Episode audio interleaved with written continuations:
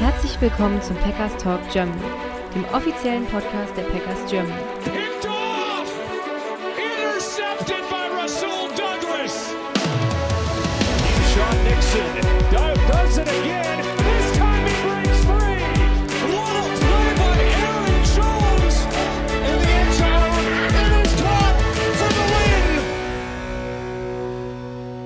Hallo und herzlich willkommen zum Packers Talk Germany Folge 255. Ich bin der Jo und mit mir dabei ist heute wieder der Sebastian. Hallo zusammen. Ja, wir sprechen heute über das äh, Sunday Night Game, welches die Packers ja doch überraschend kann man sagen gewonnen haben gegen den amtierenden Super Bowl Champion. Sebastian ist gerade just in time fertig geworden mit der Review des Spiels. Ähm, also mit dem Rewatch, muss man sagen eigentlich. Ähm, ja, Sebastian war schon überraschend, oder? Aber ein, ja, hat sich sehr rund angefühlt, dieser Sieg, oder? Ja, definitiv. Also ich konnte einfach arbeitsbedingt jetzt nicht schauen, das Spiel. Das hat einfach nicht gut funktioniert, ähm, so mit Schlafen und so. Und war dann 15.15 Uhr zu Hause, habe das Spiel dann direkt angeworfen und bin dann just in time, wie du es gerade eben schon gesagt hast, 17.10 Uhr fertig geworden. Eigentlich wollte wir um 17 Uhr aufnehmen, habe ich gesagt, ah, ich brauche noch ein paar Minütchen und habe es noch geschoben.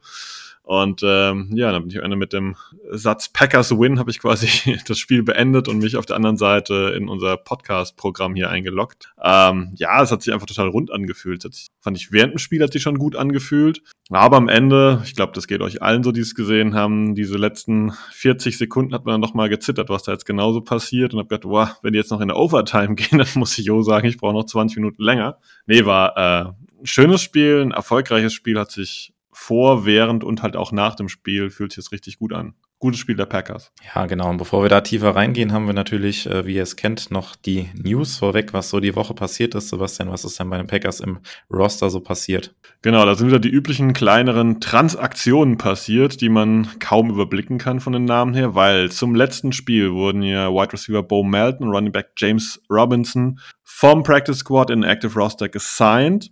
Und äh, die beiden wurden ja nach dem Spiel wieder entlassen. Ähm, dann hat man Cornerback, aufpassen, Cornerback Anthony Johnson entlassen und Tight End Joel Wilson auf den Practice Squad gesigned. Also nicht der Cornerback, äh, nicht der Safety Anthony Johnson, der Cornerback. Zum Spiel jetzt hin hat man äh, Henry Pearson und James Robinson vom Practice Squad elevated. Das heißt aber, dass vorher natürlich Bo Melton, äh, Bo Melton, Bo Melton und James Robinson auf den Practice Squad gesigned wurden wieder, was allerdings nicht auf äh, der Transaction-Seite der Packers bislang auftaucht, aber das geht nicht anders. Ähm, und Safety Donald Savage hat man von der Injury Reserve wieder aktiviert. Also da gab es einige Bewegungen. Vor allem haben die Packers das, äh, ja, das ähm, ja, das Backfield äh, mit Donald Savage aufgewertet und halt die Fullback Running Back Position abgesichert mit Peterson und mit Robinson. Genau. Genau, ja, ich glaube, das Interessanteste ist, dass Savage zurück ist, der ja auch dann gespielt hat. Ähm, ja, die anderen sprechen wir gleich auch noch über ein paar Namen. Ähm, genau, aber ansonsten eher am Ende des Rosters Bewegung gewesen. Ja, wir haben auch ansonsten noch ein paar News in eigener Sache. Äh, zunächst einmal noch äh, vielen Dank an euch da draußen. Der Spotify-Jahresrückblick war ja wieder draußen und ihr habt uns da auch das ein oder andere Mal, mal, andere Mal markiert in eurer Story. Vielen Dank dafür, dass ihr uns so äh, zahlreich wieder zugehört habt dieses Jahr. Und äh, wir sind natürlich bemüht, äh, da weiterzumachen, wo wir aufgehört haben und äh, euch viel Packers-Content auf die Ohren zu liefern. Ja, das äh, zweite, auch in eigener Sache, ihr habt es mitbekommen, wir haben vom Verein aus eine Charity-Aktion gestartet, wo ihr diverse Preise gewinnen könnt. Ähm, genau, wir öffnen jeden Tag ein Türchen an unserem Adventskalender und ihr könnt äh, Lose erwerben, um diese Preise, die wir da veröffentlichen, zu gewinnen. Wandert alles in einen Lostopf, der dann am 26.12. verlost wird. Und ja, wir sind jetzt da nach vier Tagen schon bei einer unglaublichen Summe von ja, zweieinhalbtausend Euro, die da jetzt schon zusammengekommen sind. Also vielen Dank an der Stelle schon mal dafür. Das ist äh, mehr, als wir erwartet haben nach äh, vier Tagen. Und ähm, ja, vielen Dank an jeden, der sich da schon beteiligt hat. Und das Gute ist ja auch noch, es kommen noch diverse Preise. Also wir haben erst den vierten Tag und es sind noch ähm, ja richtig coole Sachen dabei, die wir dann noch veröffentlichen werden. Wenn ihr noch nicht dran teilgenommen habt, äh, genau, schaut gerne vorbei bei uns auf Social Media. Twitter, Instagram und Facebook. Da findet ihr alle Informationen zu der Aktion. Genau. Und äh, wenn ihr euch fragt, wie kommen die, wie kommt das zustande, wo kommt das her? Ja, die Preise hat der äh, ja zum größten Teil ähm, der Matze beigesteuert, aus seinem Fundus äh, oder aus seinen Reisen nach Green Bay mitgebracht. Und ihr wisst es, der Matze ist auch äh, nominiert bei RTL für den Superfan Award. Äh, genau, wenn ihr ihm irgendwie danken wollt dafür, dass er so viele Preise für uns zur Verfügung gestellt hat, dann äh, lasst gerne einen Vote da bei RTL bei der Superfan-Aktion. Genau, das aber zu den News sowohl Packers News als auch News in eigener Sache. Und Sebastian, ich würde sagen, da können wir reinstarten ins, ins Spiel. Ähm, ja, vor, ich weiß gar nicht, ja, vier Wochen muss es ja jetzt her sein, da haben wir hier gesessen. Ähm, die Packers standen 3-6 und wir haben darüber diskutiert, okay, jetzt vor der Brust die Chargers, Lions und die Chiefs. Und ja, ähm, wie viel Geld hättest du darauf gewettet, dass wir jetzt äh, später quasi hier sitzen und äh, die Packers stehen auf einmal 6-6? Das ist schon ein ziemlich krasser Turnaround, oder? Ich hätte darauf kein Geld gesetzt, vor allem nicht mit der Prämisse, dass eben halt die gegnerischen Teams relativ fit anreisen. Ne? Es gibt ja immer so Argumente zu sagen, ja, wenn bei denen DND ausfällt, dann ist da nicht mehr viel und der Quarterback ist kaputt, aber die Teams kamen fit zu uns. Und das war jetzt schon ein Stretch, ein Turn of Events auch für die Packers. Ähm, du hast jetzt vor vier Wochen angesprochen, ich weiß gar nicht, vor vier Wochen oder vor fünf, wo wir auch mal Matt LaFleur angezählt haben und so weiter und so fort, ganz, ganz viel Kritik äh, gestreut haben, aus meiner Sicht damals zu Recht, aber seither haben wir jetzt wirklich eine, eine absolute Änderung des Ganzen gesehen. Ne? Also wirklich, das ist wie, wie Tag und Nacht, so doof wie das klingt. Ähm, ja, und äh, ich hätte kein Geld drauf gesetzt, dass die Packers 3 und 6 stehen. Ich hätte ihnen vielleicht maximal einen Sieg irgendwie gegen die Chargers oder Lions äh, zugestanden. Hättest du das anders gesehen? Nee, auf keinen Fall.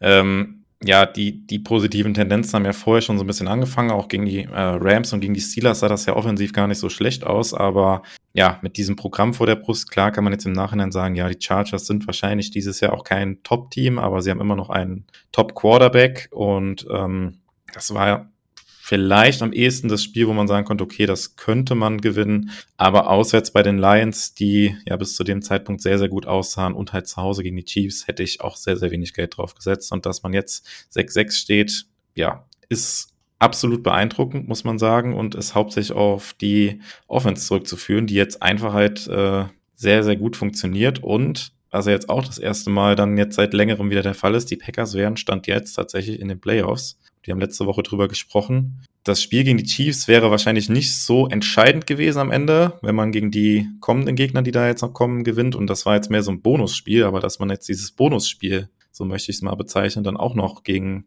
ja einen AFC-Konkurrenten eingesackt hat. Ja, bin gerade ein bisschen, bisschen sprachlos oder mir fehlen gerade irgendwie ein bisschen die Worte da. Ähm, aber die Packers haben es jetzt mehr oder weniger ja auch selbst in der Hand, die Playoffs zu erreichen. Ja, ähm, bei einer Sache stimme ich dir nicht ganz zu, dass es hauptsächlich der, Def äh, der Offense zu verdanken ist. Die Defense hat sich auch gesteigert, muss man auch sagen. Ähm, das ist wieder die übliche Joe Barry-Thematik, ne? Zweites, zweite Saisonhälfte und so weiter und so fort, aber der hat auch ein, durchaus einen Anteil daran. Wir wissen, auf beiden Seiten des Balles gehört immer ein bisschen Glück auch dazu. Aber da war jetzt auch nicht so, dass irgendwie die Packers hier gegen die Chiefs äh, mit äh, 42 zu 38 haben gewinnen müssen, sondern man hat auch die Chiefs defensiv einigermaßen ja, kontrolliert, würde ich mal sagen, oder gut fernhalten können. Ähm, ja, es ist einfach, ich finde die Entwicklung des Teams einfach schön anzusehen. Also da sind ganz viele Sachen, die mir sehr, sehr gut gefallen und da habe ich später auch noch eine kleine Spezialfrage an dich, ähm, aber die will ich äh, zum Ende erst stellen, wenn wir die ganzen Spiele auch besprochen haben. Ja, ich würde da, ähm, also klar, ist nicht ganz so unrecht deine Anmerkung, ich würde aber insofern widersprechen oder noch ergänzen, dass ich sagen würde, die Defense spielt jetzt so gut, weil die Offense halt auch besser funktioniert und es der Defense halt auch mehr Möglichkeiten gibt. Also wir spielen ja jetzt die letzten Spiele häufiger auch mit einer recht komfortablen Führung halt häufiger und das macht es halt für die Defense auch ein, ein, bisschen einfacher und gegnerische Offenses können nicht nur noch laufen gegen uns, weil sie halt selbst den Ball ähm, ja schneller bewegen müssen, durch die Luft bewegen müssen, weil sie eventuell auch in einem Rückstand hinterherlaufen. Also ich glaube, das äh, greift so ein bisschen ineinander. Ja, das absolut gebe ich dir auch recht.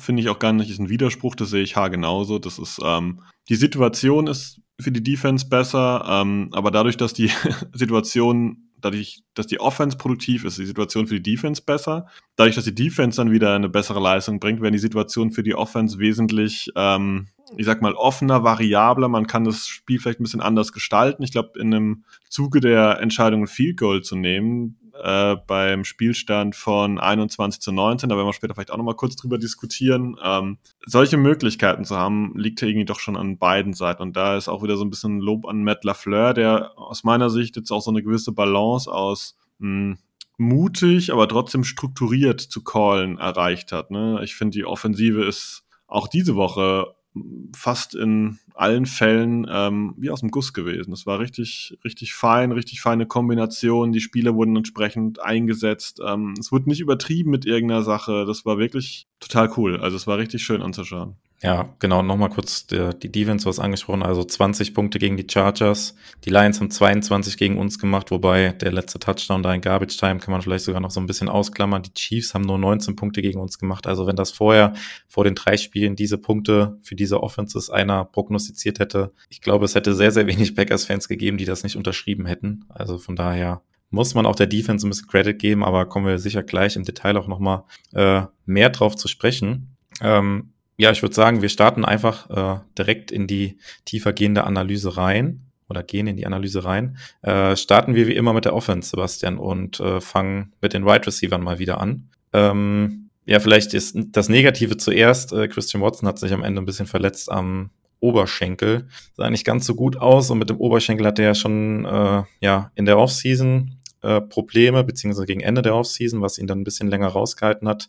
War am Ende an der Sideline, aber hoffen wir mal, dass das nichts Schlimmeres ist, oder? Weil das war wieder ansonsten von Watson ein guter Auftritt, um da mal einzuleiten bei den Wide Receivers.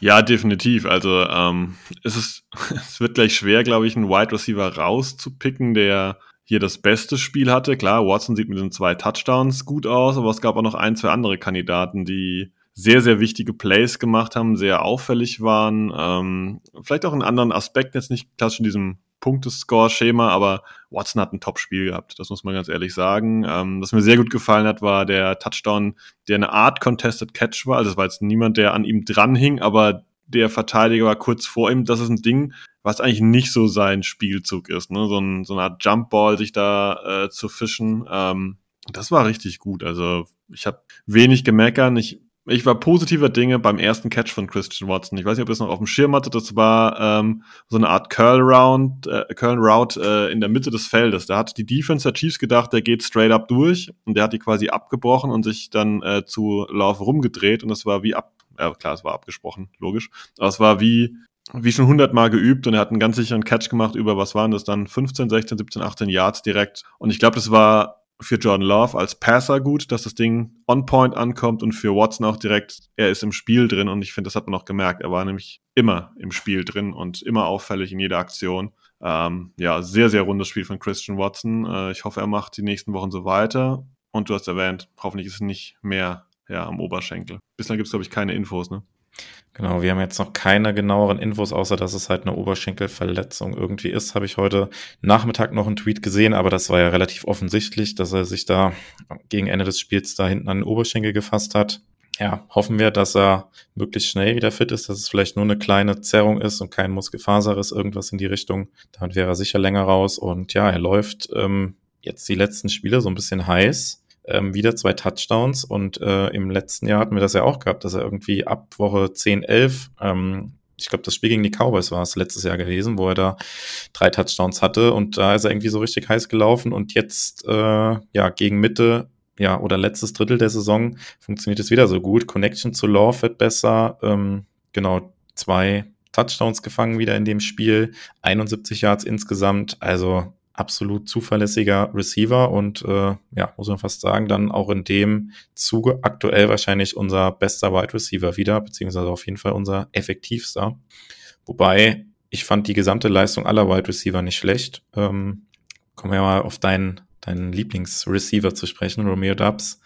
Äh, auch er hat ein gutes Spiel gemacht, oder? Ja, auf jeden Fall. Das ist, das war, ich fand zwar diesbezüglich ein komisches Spiel, weil die Big Plays gingen Richtung Christian Watson, aber auch andere Receiver haben kleinere Big Plays gemacht. Keine Ahnung, wie, ich wie man das beschreiben möchte. Ich meine, äh, Dubs hat, äh, glaube ich, zweimal so ein Ei gefangen, was definitiv äh, ein klares äh, First Down gebracht hat. Auch in Positionen, wo es den Packers, für die Packers sehr, sehr positiv war, dass dieses First Down kam.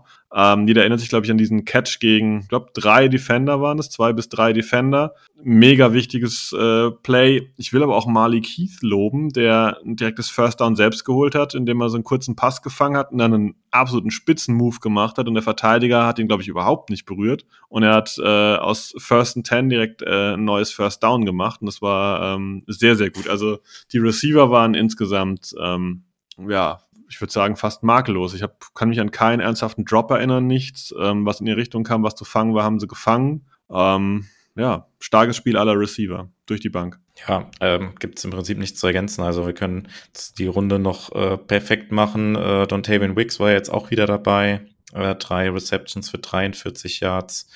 Ähm, auch ja, Jaden Reed diesmal mit ein bisschen einer kleineren Rolle, ähm, war ja auch angeschlagen, stand auf dem Injury Report, war nicht ganz klar, ob er spielen wird. Äh, ein bisschen eine kleinere Rolle gehabt, diesmal nicht ganz so äh, stark in Erscheinung getreten mit vier Receptions für 16 Yards, aber war dafür auch ähm, ja, als Rusher wieder unterwegs, äh, hat halt so Endarounds bekommen. Ich glaube, die tauchen sogar hier in den Stats, wenn ich es gerade richtig sehe, sogar auch als Receiving Stats dann auf, äh, weil das wohl ein Pass dann nach vorne war und äh, nicht als, äh, als Laufspielzug zählt.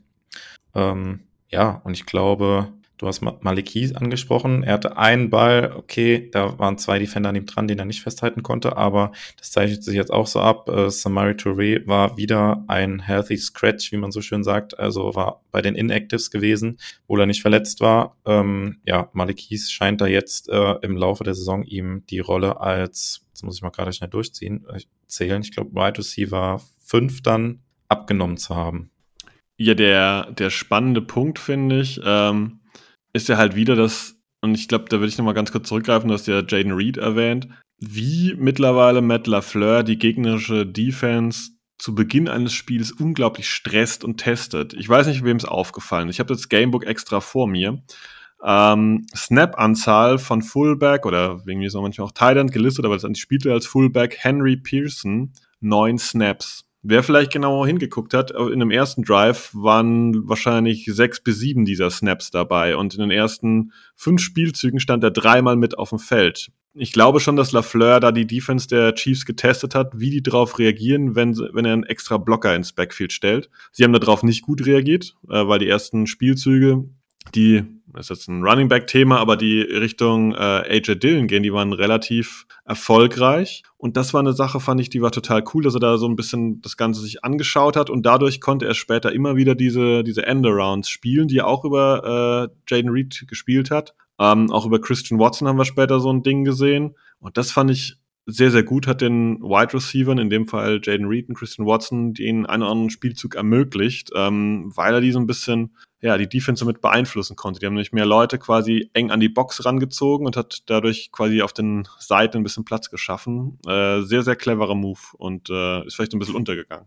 Ja, also genau, die Wide Receiver wurden extrem flexibel eingesetzt, du hast es gesagt. Äh, ja, und das war jetzt auch so ein gehen wir schon fast so ein bisschen zum, zum Play-Calling, zu Matt LaFleur über. Aber das war so ein Spiel, wie man sich von Matt LaFleur eigentlich vorstellt. Also so super kreativ mit dem Personal, was er hat und ähm, ja, Spielzüge oder andere Spielzüge damit auch halt äh, perfekt vorbereitet, weil die ganzen explosiven Plays, die dann auch aus Play-Action-Spielzügen resultiert haben, haben halt so gut funktioniert, weil die Chiefs Defense so viele äh, Looks gesehen hat, so verschiedene äh, ja, Personal Groups und ähm, ja, du hast es angesprochen, die Endarounds, äh, Motions insgesamt sehr, sehr flexibel gewesen. Ähm, ja, unerwähnt sollte natürlich dabei auch nicht bleiben, dass die Chiefs relativ früh auf äh, ja, einen Linebacker da verzichten mussten, der verletzt raus ist und dann beim Linebacker drei waren. Ähm, ja, aber auch die Packers haben irgendwie angeschlagene Spieler in der Secondary und äh, ja, das gehört halt irgendwie dazu. Äh, hat natürlich aber in dem Fall jetzt auch natürlich ein bisschen geholfen wahrscheinlich oder war auf jeden Fall nicht nachteilig, sagen wir mal so. Ich glaube, noch mehr wehgetan hat denn dieser Ausfall von äh, dem jungen Safety Brian Cook, der, weiß gar nicht, wann war das, Ende, kurz vor der Halbzeit sowas in der Ecke? Ich weiß es gar nicht genau. Aber der, das hat garantiert den auch nochmal wehgetan, aber wie du schon gesagt, ähm, Ausfälle gibt es auf beiden Seiten. Und ich jetzt hier anfange bei uns aufzuzählen, Jay Alexander nicht dabei, sorry, Bakhtiari nicht dabei, ähm, Luke Musgrave nicht dabei. Also da jetzt so ein, so ein Spielchen zu spielen, wer hier mehr Ausfälle hatte, ist immer es ist mitten in der NFL-Saison, da gehören Ausfälle dazu und dieses berühmte Next Man Up, das ist halt einfach so und die Packers liefern da diesbezüglich und äh, ja, bin sehr zufrieden mit der Wide Receiver Gruppe. War ich letzte Woche schon, kann man die Woche wieder sein. Ähm, ich bleibe bei meiner These. Viele Teams wären froh, sie hätten Reed, Dubs, Wicks als 2, 3, 4 in dieser Kombi. Ja. Und Heath als 5 ist auch ziemlich okay. Sollen wir vielleicht so bei einer Pseudo-Receiving-Gruppe bleiben und einfach mal Richtung Titans gehen? Ja. Weil da auch ein paar Lobe zu verteilen. Willst ja, du vielleicht mal loslegen? Ja, gerne. Ähm, Genau, wir sprechen im Prinzip nur über zwei Leute, Tucker Craft und äh, Ben Sims. Ja, Ben Sims mit seinem ersten äh, NFL-Touchdown, das war jetzt, glaube ich, auch so ein Spielzug, den haben wir jetzt schon häufiger bei den Packers auch gesehen, so ein ähm, ja, Play-Action-Spielzug, Rollout nach draußen, wo der Titan erst den Edge-Rusher unblockt und dann ja, dann aber doch auf eine Route geht und meistens äh, ist das immer ein Play, was, äh, ja, was die letzten Wochen sehr gut funktioniert hat. Tucker Craft hat ja so auch einen Touchdown gehabt. Ben Sims jetzt so mit seinem ersten Touchdown, ansonsten Sims nicht mehr in Erscheinung getreten. Aber wer wieder in Erscheinung getreten ist, ist Tucker Craft. Und das, was jetzt auch zeichnet sich so ein bisschen ab seit der Verletzung von Luke Musgrave, dass Tucker Craft jetzt tatsächlich in die Rolle ähm, da auch reingewachsen ist als Receiving Tight End. Ähm, als Luke Musgrave noch dabei war, hat er im Prinzip alle Targets als Tight End bekommen und Craft war im Prinzip nur fast ausschließlich Blocker gewesen. Und das hat sich jetzt so ein bisschen geändert. Also in dem Spiel hat auch Tucker Craft wieder sechs Targets gehabt und äh, ja, ganz zuverlässig. Auch gut Yards after Catch noch gemacht äh, bei den ähm, Pässen, wo er angeworfen wurde. Also das war ein sehr rundes Spiel und äh, klingt blöd, aber die Verletzung von Musgrave hat Tucker Craft auf jeden Fall gut getan. Also das soll natürlich jetzt nicht heißen, dass man, dass ich mit der Verletzung von Musgrave äh, froh bin oder sowas, aber er ist da quasi in eine Rolle gedrängt worden, die er jetzt eigentlich ganz gut ausfüllt, oder? Ich finde das fast noch zu nett, was du gesagt hast. Ich will jetzt nicht sagen, dass Tucker Craft besser ist, aber ähm, einen allzu großen Unterschied merke ich nicht. Und das meine ich jetzt nicht als Kritik an Luke Musgrave, sondern das meine ich als Lob an Tucker Craft. Ich finde, wir haben da mit den beiden als Titan 1 und Titan 2 ein sehr junges Gespann und ein Gespann, das scheinbar beide auf NFL-Niveau abliefern können. Und äh, Kraft scheint auch beide Rollen passabel spielen zu können, als, naja, als reiner Blocker und als der, der vielleicht mal ähm, beide Welten bedienen muss. Und das haben wir auch von Musgrave gesehen. Ja, ich bin total happy mit denen. Äh, ich fand, dass Kraft ein richtig gutes Spiel gemacht hat. Du hast erwähnt, dieser Spielzug gegen Ben Sims, das war, das ist wie so ein, ja, wie so ein, wie so ein Branding mittlerweile bei den Packers. Das ist so ein Spielzug, den spielen sie gerne, aber die gegnerische Defense weiß darauf auch in der Regel keine Antwort. Und äh, hat mich für Sims gefreut, weil der keinen großen Einfluss bislang hatte äh, in Sachen äh, Receiving Game, aber halt oft als Blocker eigentlich äh, ja, einen guten Job bislang gemacht hat. Ja, genau. Und bei Tuckercraft passt ja im Prinzip dieses Next Man Up, was du eben auch gesagt hast, passt halt perfekt. Also er wurde in die Rolle gedrängt und füllt sie, füllt sie jetzt sehr gut aus. Und ähm, ja, vielleicht gibt es ja sogar noch ein bisschen Resthoffnung, dass Luke Musgrave diese Saison auch nochmal zurückkommen kann und äh, wir die beiden dann zusammen auf dem Feld sehen und vielleicht dann äh, ja zwei Receiving oder zwei Titans haben, die im Receiving Game halt eine gewisse Gefahr ausstrahlen. Ich glaube, das war ja, bis vor paar Wochen bei Tucker Craft noch nicht so unbedingt der Fall gewesen, aber er hat sich jetzt auf jeden Fall in dieser Rolle irgendwie eingefunden und macht das sehr gut. Genau. Ich würde sagen, zu den Titans, sonst von dir noch Ergänzungen, keine Ergänzung mehr. Genau, dann würde ich sagen, gehen wir weiter zu den Running Backs. Ähm, da hatten wir drei Running Backs im Einsatz in dieser Woche. AJ Dillon, Patrick Taylor und James Robinson tatsächlich auch, der ein paar Snaps bekommen hat, äh, wenn auch nicht viele und ja, auch leider nicht so erfolgreich. Aber ähm, wer hier ein richtig gutes Spiel gemacht hat, über den ich als erstes mal sprechen würde, oder du darfst gerne ähm, ihn auch aufgreifen, ähm, AJ Dillon mit 73 Yards, 4,1 Yards pro Run. Ähm, AJ Dillon im kalten Lambo Field, das funktioniert, oder? Ja, absolut. Das ist scheinbar wirklich so sein Ding.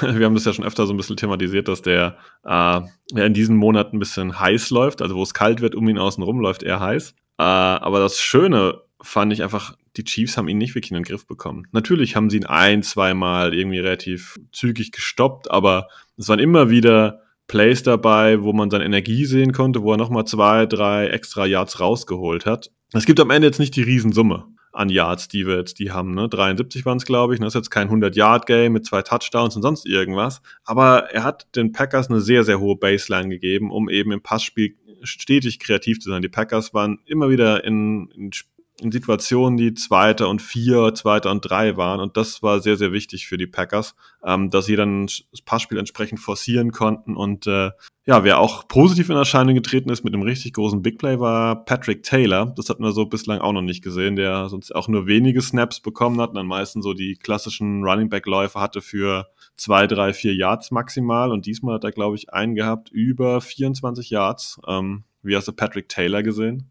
Ja, es fällt mir schwer, ihn abseits dieses Plays so richtig zu bewerten, weil er dafür auch insgesamt nicht so viele Snaps halt gesehen hat, äh, wo er wirklich in Erscheinung getreten ist. Äh, stand tatsächlich auch bei ähm, 31 Prozent der Offensive Snaps auf dem Feld, aber das waren dann, glaube ich, mehr Blaze auch, wo er dann reinkam für ähm, AJ Dillon und äh, ja, Patrick Taylor ist halt ein guter Passblocker auch. Da hat er seine Aufgabe dann auch gut gemacht, aber das waren jetzt, also er hat ansonsten halt wenig Läufe bekommen. Das waren nur zwei Läufe, die er bekommen hat. Und das eine Big Play bleibt irgendwie in Erinnerung. Ansonsten war halt eher in einer passiveren Rolle ähm, als, als Passblocker dann, äh, wenn die, wenn die Packers dann äh, ja ins Passspiel übergegangen sind. Ähm, ja, aber also ganz ehrlich, hoffentlich bekommen wir Aaron Jones bald zurück, weil ich glaube, dann kann auch AJ Dillon noch ein bisschen besser aussehen. Und ähm, ja, könnte mir sogar vorstellen, dass die Packers dann äh, Patrick Taylor auch als dritten Running Back behalten. Ähm, Wilson ist ja noch verletzt. Gibt es, glaube ich, auch keine News, wie lange er noch ausfallen wird. Aber äh, ja, Patrick Taylor dann als dritten Running Back könnte ich mir gut vorstellen. Ich glaube, die Packers wissen mittlerweile ja auch, was sie an ihm haben. Könnte mir vorstellen, dass es dann, sobald Aaron Jones zurück ist, auch mit den drei dann halt weitergeht durchaus möglich. Das äh, Schöne für den Spielverlauf war, dass dieses Big Play natürlich für die Chiefs ein absoluter Worst Case war. Dass da jetzt ein zweiter Running Back dasteht, der nur zum Blocking eigentlich oder beim Blocking präferiert ist und dann so ein Big Play entzündet. Ne? Das ist natürlich auch eine Frage von Respekt dann irgendwie, ob du nochmal von so einem Big Play kassieren willst. Ne? Das ist natürlich eine Situation, die ja für die gegnerische Defense dann plötzlich unangenehm ist, dass man den jetzt auch zumindest situativ mal respektieren muss und ähm, von dem möchte man sich jetzt ja auch nicht einen eingeschenkt bekommen ja, ist gut gelaufen für die Packers, würde ich sagen. Ähm, wer wenig gelaufen ist in dem Spiel, ist Jordan Love, aber der hat ordentlich gepasst. Wie ist dein Eindruck von Jordan Love, der am Ende nur zwei Runs für zehn Yards insgesamt hatte? Ja, ähm, beim Spiel gegen die Lions haben wir gesagt, es war sein, sein bestes Spiel äh, seiner NFL-Karriere wahrscheinlich. Und der knüpft jetzt äh, wieder nahtlos daran an. Also es gibt insgesamt sehr, sehr wenig zu kritisieren. Also 25 Pässe angebracht bei 36 Versuchen, 267 Yards, die drei Touchdowns, keine Interception wieder. Die letzten drei Spiele keine Interception. Also das, das sieht jetzt sowas von, von rund aus äh, bei ihm. Also ja, es ist, äh, also wo dieser Sprung plötzlich herkommt, das, ich kann es mir auch nicht richtig erklären, weil diese, diese Ungenauigkeitswackler, die wir auch zu Beginn der Saison noch gesehen haben, sieht man jetzt mittlerweile, also es deutlich, deutlich weniger geworden. Ähm, er wirkt sicherer bei den Entscheidungen, die er trifft, ähm, hält den Ball nicht zu lange, ähm, wenn dann der Druck mal durchkommt. Ähm, auch gegen Ende des Spiels, äh, äh, wo er dann nochmal einen Sack kassiert hat, aber ähm, den Sack hat er ja bewusst kassiert. Das andere wäre, er hätte den Ball wegwerfen müssen, hätte die Zeit angehalten. Stattdessen kassiert er den Sack, nimmt nochmal so 40 Sekunden von der Uhr, auch wenn das Field Goal dadurch länger war. Aber das ist einfach so eine äh, Entscheidung, die ich in dem Moment halt dann, auch wenn das Play an sich jetzt nicht gut war, aber eine smarte Entscheidung war in dem Fall. Und er macht weniger halt von diesen, ja, er trifft weniger falsche Entscheidungen einfach. Er wirkt halt einfach insgesamt smarter, cleverer. Die Würfe sind genauer, ähm, funktioniert sehr gut in der Struktur der Offense insgesamt. Mit Lafleur setzt ihn halt ähm, gut ein. Und ähm, ja, ich will dir jetzt nicht zu viel vorwegnehmen, damit du auch noch ein paar Punkte hast. Ich, äh, deswegen er ergänze erstmal noch gerne. Ich hätte ansonsten noch ein, zwei Punkte, die ich bei Jordan Love noch ansprechen würde. Ja, ich glaube, du hast total viel schon gesagt dazu. Bleibt gar nicht mehr viel übrig, aber äh, du hast gesagt, dass es total wenig zu kritisieren gibt. Ich sag mal, es gibt fast nichts zu kritisieren. Ich habe einen Ball mal gesehen, den fand ich ein bisschen, hm, nennen wir es mutig. Äh, der war so über so eine Double Coverage hinweg. Und ich habe gesagt, ah, das äh, der, der Klassiker wäre, irgendeiner kommt mit dem Finger da dran, das Ding fliegt irgendwie hoch und irgendeiner fischt den ab mit so einem äh, tippt irgendwas. Das ist einzige, aber ich werde mich jetzt garantiert nicht hier hinstellen und sagen, Jordan Love hat 36 Pässe geworfen, einer davon war so ein bisschen wackelig und dementsprechend zähle ich die Leistung an. Nee, das war eine astreine Nummer. Also man muss wirklich sagen, es war, das haben wir ja irgendwie schon bei den Wide Receivers gesagt, bei den Running Backs, bei den Titans und auch bei dem Play Calling. Das ist, das ist wie aus einem Guss. Das ist wie aus einem Guss ich habe das Gefühl, Jordan Love weiß genau, was die Receiver tun. Die Receiver fühlen sich ihren Rollen wohl.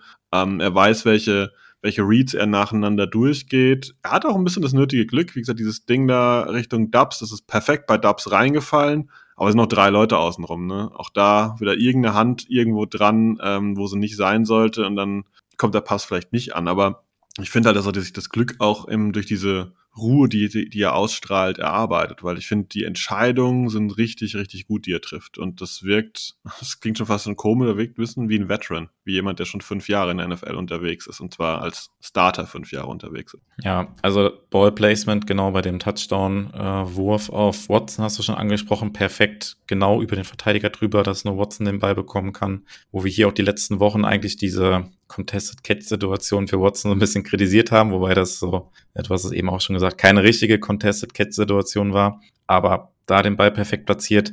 Ja, und bei dem Wurf auf ähm, Romeo Dubs, das war ja, glaube ich, dann Vierter und Eins oder sowas, wo die Packers dann äh, Passspiel ähm, oder wo Matt LaFleur ein Passspiel gecallt hat, habe ich mich erstmal gewundert, dass er ein Passspiel gecallt hat. Und da bin ich mir selber noch nicht so ganz sicher. Ähm, hat er den Ball jetzt einfach, weil er so viel Druck hatte, einfach auf gut Glück im, ja, so rückwärts stolpern, so möchte ich fast sagen, äh, noch irgendwo dahin gebracht, wo ihn vielleicht ein Receiver fangen kann? Oder war das wirklich, okay, äh, ich sehe Dubs und der läuft da und dahin und äh, dass das wirklich in dem Moment auch da dass es so, dass Love das so geplant hatte. Da bin ich mir irgendwie noch unsicher, wie ich dieses Play so bewerten soll.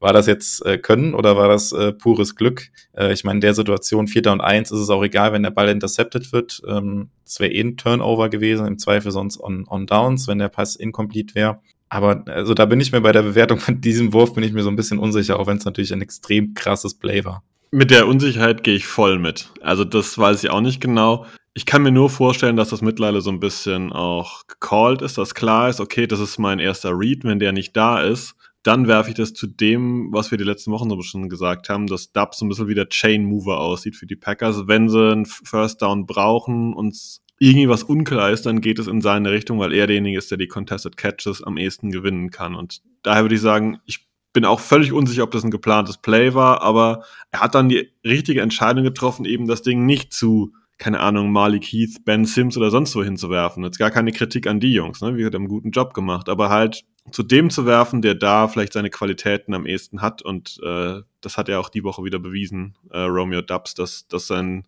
sein Ding ist, solche ja, First Downs dann zu erzielen. Ähm, genau, also auf jeden Fall gute Entscheidung, äh, ja, kein Fehler gemacht. Ähm, aber ob das jetzt wirklich so 100% geplant war, who knows, wir werden das nie erfahren. Ja, aber auch abseits davon, also das haben wir jetzt auch schon gesagt, die Leistung wirklich top. Auch der andere Touchdown auf Watson, wo ja er von außen so ein bisschen Druck bekommt, aber einfach ganz smart zwei Schritte in die Pocket reinmacht, äh, ruhig bleibt, auch wenn die Pocket dann sehr, sehr eng war. Aber ähm, ja, die Interior Offensive Line hat irgendwie gehalten und dann ganz ruhig den Ball zu Watson angebracht, der in der Endzone da frei war. Ja, und äh, also jetzt über die gesamte Saison jetzt betrachtet, die zwölf Spiele, die wir gesehen haben, der, der Trend geht ja in die richtige Richtung. Also ich habe es eben angesprochen, diese ja, Ungenauigkeiten, die er zum Teil noch drin hatte, ähm, werden weniger. Ähm, er trifft bessere Entscheidungen, ähm, macht insgesamt weniger Fehler.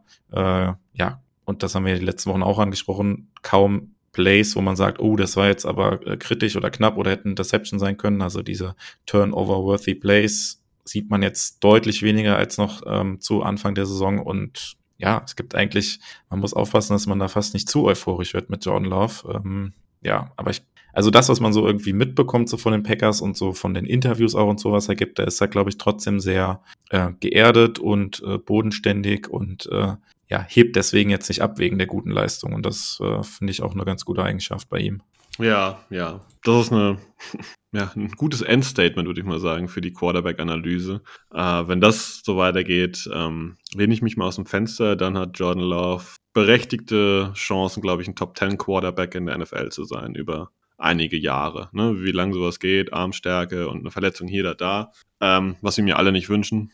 Äh, das sind schon mal noch andere Faktoren, aber äh, das sieht sehr, sehr gut aus. Und ähm, du hast das vorhin mal so nebenbei fallen lassen. Das finde ich eigentlich ein total wichtiger Punkt. Keiner weiß, wo das plötzlich so herkommt. Das ist ja wie, wie der berühmte Schalter umgelegt. Ne? Das, ähm, von heute auf morgen hat es einfach so unglaublich funktioniert. Und es hat aus meiner Sicht nach der Bye Week funktioniert, wo sie gesagt haben, dass sie ja ähm, ins Self-Scouting gehen und alles, ja, jeden Stein umdrehen. Die Defense hat das scheinbar in dieser Woche nicht gemacht gehabt äh, damals, aber seither ist die Offensive schon, ähm, darf ich sagen, Top-Level. Ich finde, sie ist, sie ist Top-Level. Also dafür, dass wir ohne Aaron Jones spielen ähm, ja. und jetzt nicht die, die großen Namen haben. Was kannst du in der Offense denn besser machen? Ja, man könnte, also das ist wirklich der eine Punkt, man könnte den Ball noch ein bisschen besser laufen, aber klar, das geht mit Aaron Jones einher, du hast es gesagt. An, ansonsten, ja, die letzten Wir haben sehr gutes Quarterback-Play. Wir haben ein sehr gutes Receiver-Play, wir haben gutes Tight-End-Play. Die O-Line ist auf einem viel anderen Level als vor ein paar Wochen. Einzelne Spielzüge kritisieren geht immer mal, aber insgesamt ist das eine Top-Offense. Sorry. Ne? Auch wenn das irgendwelche Zahlen auf dem Papier das anders sehen, aber wenn ich das angucke seit Wochen, denke ich bei der Offense aber nur stark, stark. Läuft, läuft, ja. Ja. Ähm, ja, machen wir die Offense noch fertig und blicken im, äh, werfen noch einen Blick auf die äh, Offensive Line. Ich glaube, da gibt's aber diese Woche nicht so viel zu sagen. Ähm, ja, in Pass Protection sah das äh, wieder richtig gut aus. Gewohnt gut, muss man ja mittlerweile fast sagen. Ähm, ja, Chris Jones, der gefährlichste Defense-Spieler der Chiefs, hatte im Prinzip ein Play, wo er so richtig in Erscheinung getreten ist. Das war dann gegen äh, Sean Ryan, den er da relativ schnell geschlagen hat. Aber ansonsten war das ein relativ unauffälliges Spiel von Chris Jones und damit, ja, kann man quasi sagen, dass die O-Line ein richtig gutes Spiel gemacht hat, auch wieder, oder? Klar, klar. Also es war ja mehrfach die Situation, dass John Love richtig viel Zeit hatte hinter seiner Line und hat richtig, ja, richtig lange, aber deutlich länger hat schauen können und ähm, ja, Top-Leistung der O-Line. Äh, es ist witzig, dass du auch dieses eine Play von Chris Jones äh, erwähnt hast. Mich hätte mal interessiert, ob die Packers äh, deswegen Sean Ryan diese Woche nur einen Drive gegeben haben, weil ich glaube, die Chiefs sind ja auch nicht dämlich. Die haben gesehen, okay, die packen den Ryan aus. Äh, da stellen wir mal Chris Jones dagegen. Ne? Und ich glaube, das war dann schon das Ende die Woche für Sean Ryan, weil sie wollten halt nicht das riskieren, dass Chris Jones da äh, den erstmal lebend futtert. Ähm, aber sonst ja, O-Line gibt nichts zu kritisieren, war, war alles gut. Und ähm, ich möchte aber nochmal betonen, wie viel Sorgen wir uns äh, in der Preseason gemacht haben über äh, Center Josh Myers mit seinen Snaps und so weiter. Da haben wir in der Saison jetzt eigentlich gar keine Probleme mehr. Deswegen sage ich mal, Preseason nicht überbewerten ist immer ganz, ganz wichtig. Äh, negativ wie positiv, ne? Ähm, genau, aber ja, saubere Kiste, trägt zur ja. guten Offense bei. Genau. Ähm, ja, du hast es gerade ein bisschen angesprochen, vielleicht noch, äh, um das dann abzuschließen. Also die Rotation äh, hat ein bisschen abgenommen. Äh, Josh Nischman hatte nur ähm, acht Snaps und äh, Sean Ryan, du hast es angesprochen, nur diesen einen Drive im Prinzip, sieben Snaps gesehen. Es war die letzten Spiele noch ein bisschen mehr gewesen, diese Rotation. Ja. Du möchtest jetzt aber nicht den einen Snap für Royce Newman äh, unterschlagen, oder? Äh, nee, Nein, na, können wir, können wir noch drüber sprechen, aber ich glaube, das war einfach so ein, so ein äh, Spielzug, wo die Packers dann mit sechs äh, Offensive Linemen auf dem Feld waren und er dann als zusätzlicher Blocker einfach da war. Ähm, ja, aber ich glaube, zu der Rotation haben wir ja die letzten Wochen im Podcast auch immer alles gesagt, dass wir es nicht ganz nachvollziehen können, aber es funktioniert. Von daher, der Erfolg gibt den Packers recht und wenn sie es so machen und wenn es funktioniert, sollen sie mir gerne so weitermachen. Absolut, ganz genau. Wenn das der Grund ist, warum die O-Line funktioniert, dann äh, gebt Nijman und gebt Ryan jeweils ihren einen Drive und dann soll es auch so sein. Witzig fand ich aber, dass die Kommentatoren das diese Woche aufgegriffen haben. Äh, die haben ja auch irgendwas mal gesagt, irgendwie, ähm, dass jetzt Nijman drin ist und äh, dass die Packers weiter in diese Rotation da fahren und keiner weiß, was das genau irgendwie ist. Und äh, ja. Aber dann würde ich mal sagen, dann gehen wir zu anderen großen Rotation und gucken auf die Defense. Ähm, nämlich da wird in der Defensive Line ja auch immer großartig rotiert. Und da frage ich mal ganz frech, Jo, wer hat dir am besten gefallen in der Defensive Line die Woche? Am besten gefallen, jetzt mal überlegen. Ähm, ja, offensichtlich wäre natürlich jetzt hier wieder, also wenn man die Edge Rusher dazu zählt, wahrscheinlich wieder Rashawn Gary, der wieder ein gutes Spiel gemacht hat, eine Strafe gezogen hat, äh, Sack produziert hat. Aber ich fand auch Kenny Clark hat wieder ein sehr gutes Spiel gemacht. Ähm, also fällt mir schwer, tatsächlich jetzt so einen richtig rauszuheben. Wenn ich einen nennen müsste, wäre es wahrscheinlich Sean Gary. Aber insgesamt die Line, im Prinzip kann man fast die Worte wiederholen von letzter Woche im Pass Rush, ein richtig gutes Spiel gemacht. Gegen den Run halt wieder das Übliche. Da ja, haben wir vielleicht einfach personell auch Schwächen, aber können wir vielleicht gleich auch noch mal ein bisschen detaillierter drüber sprechen. Aber äh, gerade im Pass Rush war das insgesamt von der gesamten Unit wieder ein sehr guter Auftritt, fand ich. Stimme ich zu. Mir ist die Woche aber Lucas Van Ness positiv aufgefallen. Ähm, der nicht nur wegen dem einen Sack, der trotzdem natürlich stark war, der auch sonst auch noch ein, zwei äh, ja, gute Moves hatte und ein, zwei Mal durchkam und auf jeden Fall wahrscheinlich in der Quarterback-Hurries-Statistik nochmal auftauchen dürfte. Ähm, hat nicht so viel gespielt. Das ist ja wieder typisch Packers-like, dass er nur 25 Snaps, also jeden dritten Pass-Rush-Snap stand da auf dem Feld. Aber ähm, ich sehe schon, was die Packers da in ihm auf lange Sicht sehen und äh, ja, hat mir auf jeden Fall gefallen. Aber jetzt ihn herausheben, äh, ja, ist jetzt auch schon irgendwie Nitpicking. Also das ist schon jetzt so, die waren ähnlich alle, ne? Du hast schon erwähnt, Kenny Clark, Preston Smith hatte auch äh, wieder eine gute Performance. Es ist schon ähnlich vorne mit Roshan Gary als Kopf, aber Vanessa fand ich, hat jetzt auch mal ein positives Wörtchen verdient nach einer ja, aus meiner Sicht besseren Performance als die letzten ein, zwei Wochen. Ja, ich würde jetzt fast provozierend sagen, wird ja auch langsam Zeit bei Lucas Van Ness. Immerhin war er ja auch ein First-Round-Pick, oder? So langsam wäre es ganz schön, wenn man das auch ein bisschen sehen würde, auch wenn wir natürlich wissen, dass das ein Projekt war, ähnlich oder Projekt ist, ähnlich wie es damals Sean Gary war. Aber so langsam würde man sich trotzdem wünschen, dass er öfter so in Erscheinung tritt wie in dem Spiel, oder? Da würde ich jetzt gegenhalten und sagen, wem soll er Snaps abnehmen aktuell? Ne? Also es ist auch so, eine, so ein Gegenspiel, okay, sie entwickeln ihn langsam, das wollen sie auch so, aber willst du das für aktuell Gary auf die Bank setzen, aktuell Kenny Clark raustun, Preston Smith länger draußen lassen? Macht irgendwie auch keinen Sinn. Ne? Also es ist einfach, ähm, wir haben ja schon gesagt, dass äh, die Packers machen zwar immer das, was man, was man eigentlich nicht machen sollte im Draft, aber normalerweise dürften sie die Defensive Line jetzt dieses Jahr nicht allzu früh investieren, weil einfach das Ding ist schon personell sehr, sehr äh, hochgradig und gut bestückt. Ähm, wieder besser bestückt ist die, ja, die Linebacker-Gruppe. Devondre Campbell ist zurück. Ähm, wie hat dir die Gruppe Quay Walker, Devondre Campbell die Woche gefallen? Mm, ja, da bin ich ein bisschen zwiegespalten, muss ich sagen. Ähm, ja, im Run-Game, die Probleme werden wir bestimmt gleich noch drauf zu sprechen kommen, aber ähm, ja, wir hatten dann häufiger die Situation, dass dann doch über die Mitte relativ viel Platz war. Meistens war es Travis Kelsey, der dann irgendwie da Mutterseelen allein war. Und ähm, das geht natürlich dann meistens auch, äh, ja, den, ja, den Spielern in der Mitte der Defense zu lasten, den Linebackern. Und ich fand, sie waren da häufig zu, ähm, ja, zu nachlässig, beziehungsweise das Feld so hinter sich so ein bisschen ähm, zu sorglos behandelt und äh, dass Travis Kelsey oder insbesondere Travis Kelsey hinter ihnen dann häufig äh, sehr große Lücken irgendwie hatte. Und ja, also gerade gegen den Pass fand ich das diese Woche nicht so gut. Das war dann eher wieder ein schwächeres Spiel von beiden. Ähm, ja, aber weiß jetzt auch nicht, ob ich das insgesamt jetzt zu hart kritisieren würde.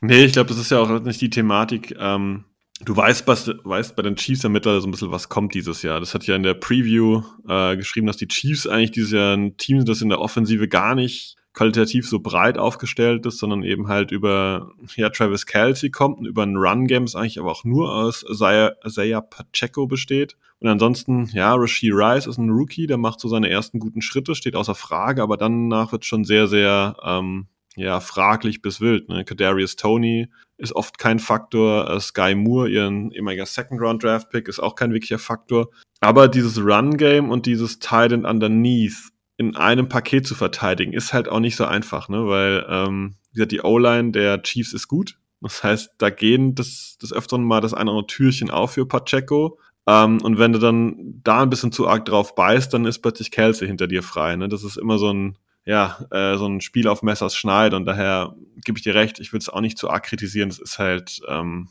das ist denen ihre Stärke, muss man sagen, da diese, diese Dysbalance in der Defense äh, auszunutzen. Und dafür muss ich sagen, haben wir Kelsey eigentlich doch ganz gut im Griff gehabt. Also er hat halt nur fünf Targets gesehen und äh, da gab es schon Teams, die die haben ihn 10 plus Targets sehen lassen. Das heißt, er war auch dementsprechend offen. Und wenn Mahomes ihn nur fünfmal angeworfen hat, ist das eigentlich ein Zeichen dafür, dass wir den trotz seiner 81 Yards einigermaßen haben aus dem Spiel rausnehmen können, was ich eher positiv werte. Ja, Anzahl der Targets finde ich auch okay in dem Spiel, aber die 81 Yards finde ich äh, trotzdem noch zu viel, weil äh, gerade bei diesen Plays klar, die, also Mahomes und Kelsey sind natürlich auch super eingespielt bei diesen Plays, wo dann Mahomes ein bisschen äh, scrambled, ein bisschen improvisieren muss und äh, wahrscheinlich gibt es da keinen besseren Titan in der Liga als Travis Kelsey, der dann genau weiß, was die Defense macht oder wie die Defense sich bewegt und kann dann in den, ja, in den Löchern zwischen der Zone-Defense quasi stehen bleiben oder gucken, wo sich die Löcher ergeben und dann entsprechend ein super freies Target sein für Patrick Mahomes. Aber ja, gerade ich habe noch dieses eine Play in Erinnerung, ich glaube, es war Dritter und 22 oder sowas, ähm, ja, wo Mahomes dann so anfängt quasi nach vorne zu scramblen. Alle denken, er läuft selber und äh, ich glaube, drei Packers-Verteidiger inklusive Campbell haben drauf angebissen und sind halt nach vorne gestürmt und dahinter war halt äh, Kelsey komplett frei und hat dann da noch sogar noch ein neues First Down geholt. Ja, zwar, ja, am Ende war es jetzt nicht spielentscheidend, ähm, ja, aber es ist halt irgendwie auch trotzdem, wenn man es gerade so vom Fernseher verfolgt hat, irgendwie so, man ärgert sich so irgendwie, wenn man denkt, ja, wenn die Defense einen zu verteidigen hat, dann ist es doch Casey. Man weiß auch ganz genau, der Ball geht dahin und äh, ja, in diesen Momenten ja, beißen dann die Spieler, du hast auch gesagt, entweder zu sehr auf den Run an oder dass Mahomes irgendwie scrambled und äh, ja, vergessen dann, dass da irgendwie noch ein Travis Kelsey rumläuft. Aber ja, wie gesagt, will es jetzt auch nicht zu hart kritisieren. Die beiden sind ein super Duo. Und am Ende war es nicht spielentscheidend, Gott sei Dank, sonst würden wir vielleicht auch anders über die Situation hier reden. Ja, vielleicht, aber ähm, ich bleib dabei halt, Mahomes ist ja ein Talent, ihn musst du respektieren und dieser Pacheco, äh, wir haben im Vorgespräch, glaube ich, drüber gesprochen, der ist irgendwie unangenehm, ne? der, der ist nicht groß, der ist nicht kräftig, der hat keine, keine riesen Supergeschwindigkeit, der hat keine crazy Moves oder Spins oder sonst irgendwas, der hat einfach nur Energie. Die ganze Zeit Energie, der macht weiter und weiter und weiter und hat ja einige Plays gehabt, wo er noch äh, ein paar Yards rausgeholt hat und das ist ja für jemand, der seine Körperstatur total un ja, ungewohnt. Und das ähm, ja, ist, finde ich, sehr, sehr unangenehm, weil er halt auch im Passspiel immer mal wieder eingebunden wird und das, obwohl er im Prinzip ihr einziger Back ist, den sie ja wirklich spielen. Ähm, ich weiß gar nicht aus der Preview raus. Ich glaube, die anderen beiden Running Backs haben zusammen 130 Yards erzielt, Jarek McKinnon und äh, Clyde Edwards-Hilaire. Und McKinnon hat nicht gespielt. Ja, genau, aber vor dem Spiel hatten die beiden zusammen, glaube ich, 130 Yards und Pacheco hatte keine Ahnung, 700 plus, glaube ich, waren das. Also die spielen im Prinzip wirklich nur diese, diese Pacheco äh, Rakete da hinten und das ist schon für Teams sehr unangenehm zu verteidigen. Ähm, ja, sprechen wir doch einfach nochmal kurz über das äh, Run-Game, weil am Ende stehen auch für die Chiefs im Run-Game, äh, jetzt muss ich schnell zusammenzählen, 100, ja, über 140 Yards, die die Chiefs am Boden erlaufen haben, wieder mal. Ähm, auch letzte Woche gegen die Lions, äh, da hatten wir gesagt, da hat der optische Eindruck so ein bisschen getäuscht, weil man dachte, ja, die Packers haben das eigentlich ganz gut verteidigt, aber da hatten die Lions auch mit äh, Gibbs und äh, Montgomery, äh, ich glaube, es waren auch über 130 Rushing Yards, müsste ich jetzt nochmal genau nachgucken. Ja, aber auch diese Woche wieder so viele Yards am Boden. Ähm, ist das jetzt, ja, ist das was, was uns jetzt weiter Sorgen bereiten müsste, diese ja, diese schlechte Run-Defense oder ist das was, womit wir wahrscheinlich einfach leben müssen? weil am Ende die Punkte haben die Chiefs jetzt endlich trotzdem nur 19 aufs Scoreboard gebracht. Und dann bringt es ja natürlich auch nichts, wenn du am Ende für 300 Yards läufst oder sowas. Das zählt halt am Ende, ja, was aufs Scoreboard kommt. Und da war es okay. Ist das einfach was, womit wir leben müssen äh, in dieser Saison jetzt mit Joe Barry und der Lauf-Defense, dass wir da so viele Yards am Boden kassieren? Oh, super schwer zu beantworten. Ich finde das immer sehr, sehr situativ. Ähm, ich würde mal sagen, dass aber kein Team letztendlich in den letzten Wochen die Verbindung aus Laufspiel und Passspiel gegen uns geschafft hat. Also, die haben zwar in einem Bereich dann, hm, dominiert ist das falsche Wort, die haben in einem Bereich überzeugt im Laufspiel, aber konnten dann im Passspiel jeweils nicht überzeugen oder umgekehrt. Ne? Also ich, und kein Team findet diese, diese berühmte Symbiose irgendwie aus beidem.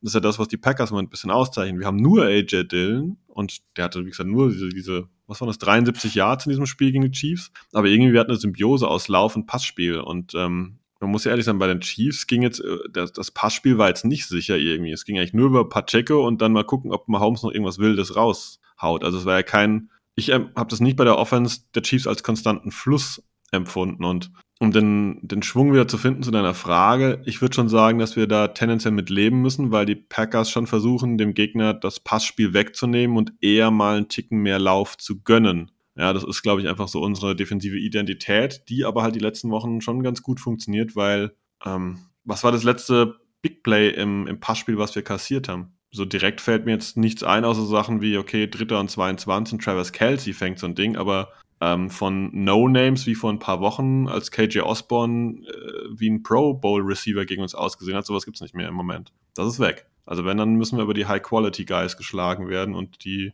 sind halt auch High-Quality. Ja, ja, nee, ist ein guter Punkt. Und äh, ja, ich habe es am Anfang ja auch schon mal gesagt, also es hilft natürlich der Defense auch, wenn quasi mit einem, ja, wenn du, wenn du führst, klar, der Gegner kann dann schon laufen, aber ja, was du ja eigentlich willst, wenn du in Rückstand bist und die Chiefs waren es ja in dem Spiel auch teilweise mit zwei Scores im Rückstand, du musst ja irgendwie punkten und du musst zum Teil dann auch schnell punkten und okay, dann kassierst du halt mal fünf Yards oder sechs Yards am Boden, aber das ist natürlich dann auch mühsam für die Offense und sie müssen sich halt den Raumgewinn auch erarbeiten. Ich will jetzt gar nicht zu sehr irgendwie in Lobeshymnen ausbrechen gegen Joe Barry, weil ja, man ist jetzt irgendwie so ein bisschen wieder zwiegespalten. Ähm, vor ein paar Wochen waren wir beide uns ja einig, dass wir ihn eigentlich auch nach der Saison weghaben wollen. Und ähm, ja, jetzt, jetzt spielt die Defense wieder ganz gut, aber das Du stellst jetzt nicht ernsthaft die Frage, oder? nee, nee. Also das Hauptproblem bei Barry bleibt ja, das ist halt im Prinzip die, die Laufverteidigung und daran hat sich jetzt auch äh, jetzt die letzten Spiele im Prinzip nichts geändert. Ähm, also dieser Kritikpunkt, der bleibt halt immer noch stehen, auch wenn die Defense jetzt insgesamt ein bisschen besser aussieht ähm, gegen den Pass hat sie vorher auch gut ausgesehen. Und gegen den Lauf sieht sie immer noch schlecht aus. Also es hat sich im Prinzip auch gar nicht so viel geändert und mein, äh, mein Take von, von vor paar Wochen, dass ich sage, ähm, ich möchte gerne einen anderen Defensive Coordinator sehen. Also das würde ich immer noch so unterschreiben, auf jeden Fall. Darüber will ich jetzt gar nicht großartig diskutieren, weil ich glaube, das ist auch so. Ich würde über, bei der Defense mal ganz gerne über was anderes diskutieren. Ist die Defense so gut? Das frage ich rein provokativ. Weil Jair Alexander, Rasul Douglas und Eric Stokes nicht spielen und es da hinten ein, ein, äh, ein Gefüge ist, was zusammenpasst. Ja, die, die Frage habe ich mich tatsächlich äh, auch schon gestellt und ja, da passt halt auch wieder dieses Next Man Up so ein bisschen, ne? Weil, also wer, wer hätte das gedacht? Also, dass, dass wir jetzt im, ich weiß gar nicht, das wie viel das Spiel es jetzt ist, dass wir mit äh, Corey Ballantyne und äh, Valentine hinten als, als Cornerbacks spielen und das funktioniert halt irgendwie. Also da hätte man halt ganz anders erwartet. Ähm, es funktioniert halt und auch das, auch die Rotation mittlerweile, die wir da jetzt auf Safety ja vornehmen mussten. Also klar, Savage war jetzt ähm, zurück, aber auch ähm, Owens, den wir ja dann zu Beginn, als er dann reinkam, als Ford und Savage verletzt waren, hatten wir ihn noch kritisiert, aber der macht jetzt auch einen deutlich besseren Eindruck, äh, hat sich gut integriert. Ähm, ja, und auch unser Rookie ähm, Anthony Johnson spielt, spielt sehr solide. Also ja, weiß, also gibt's gar nicht so viel, was man da weiter zu sagen kann, außer dass sie jetzt solide spielen und äh, man sich jetzt äh, fragt, ob man überhaupt so viel besser wäre, wenn wir jetzt Jay Alexander und Eric Stokes zurückbekommen, weil also die machen das ja gut und die sind jetzt nicht dafür verantwortlich, dass wir äh, Spiele verlieren oder ähm, ja 400 Yards durch die Luft kassieren oder sowas. Das, das funktioniert einfach. Also es ist fast eine, fast eine Luxussituation, dass du jetzt ja noch Verletzte hast, die eventuell dann zurückkommen können.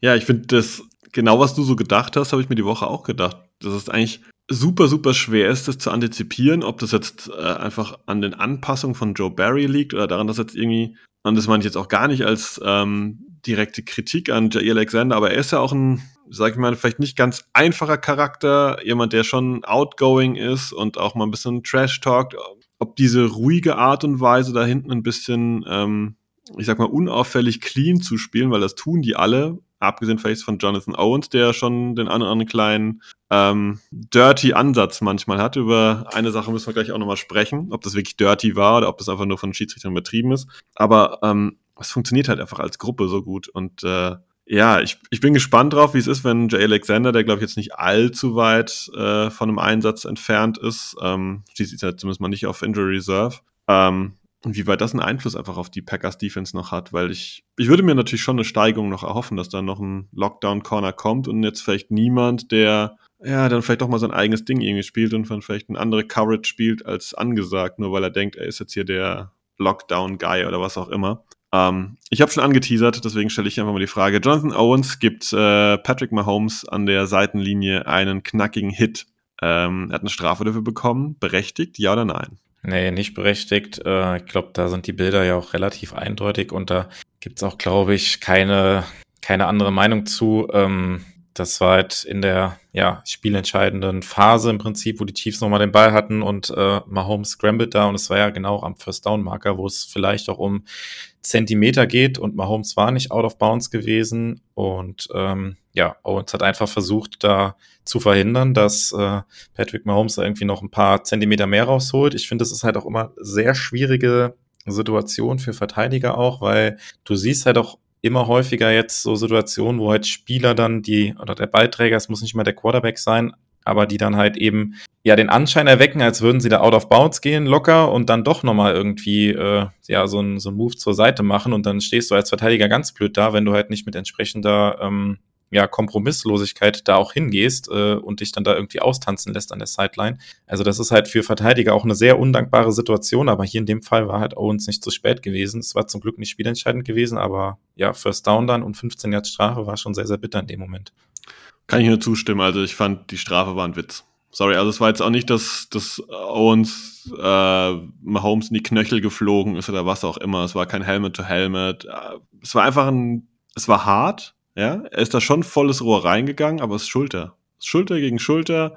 Er wollte, dass er keinen Zentimeter weiterkommt. Punkt. Und wie du gesagt hast, Mahomes stand voll im Feld. Was soll er denn machen? Soll er dem da Geleitschutz geben, einen roten Teppich ausrollen? Ne? Also, sorry, das ist halt Football irgendwie und dass er da mit Energie reingeht, ist völlig okay. Und die Strafe war maximal übertrieben. Wenn wir bei der Strafdiskussion sind, Corey Ballantyne hat äh, einmal eine Pass-Interference bekommen gegen Rasheed Rice und einmal gegen Marcus Valdez Scandling nicht. War die Kombination so gegen Rasheed Rice eine kriegen und gegen Valdez Scandling keine bekommen richtig oder wird sie tauschen? Hm, Oder ja. vielleicht beide streichen?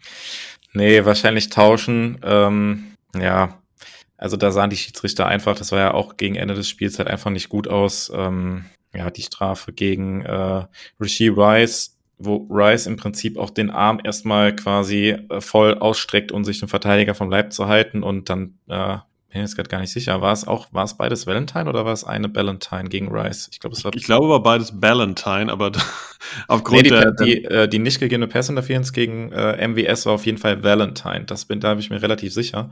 Oh, ich Ähm, dachte, es wäre zweimal, zweimal Valentine, aber die helfen uns ja weder mit Namen noch mit Nummer. Ist ja 37 und 38 und äh, ja, okay. Ja, dachte, ist, ist, ist, ja, Valentine. ist im Prinzip auch egal, wer es war, aber ich glaube, äh, was ich sagen wollte bei dem Play mit äh, Rasheed Rice, äh, der streckt den Arm halt irgendwie aus, um sich den Defender vom, vom äh, Körper ein bisschen wegzuhalten und an diesem langen Arm bleibt er irgendwie im Prinzip ein bisschen mit dem Handschuh so ein bisschen hängen, würde ich fast sagen, aber ja, wenn das eine PI ist, dann kannst du, glaube ich, jeden Zweikampf irgendwie zwischen äh, Receiver und äh, Verteidiger als eine PI pfeifen. Ja, in dem Moment war es nicht so entscheidend. Ich glaube, entscheidender war und dann auch ja, aus Packers Sicht natürlich glücklich gewesen, dieser No-Call, als MWS da so ein bisschen, äh, ja, in den Rücken gesprungen wurde. Ich, also ich fand, er war gar nicht so in der schlechten Position, äh, Valentine, um insgesamt überhaupt ein Blade zu machen, aber er war halt viel zu früh an MWS dran. Also er war halt sehr eng in der Coverage sowieso und ähm, vielleicht hätte MWS die Chance gehabt, den Ball zu fangen, aber ich glaube, er wäre auch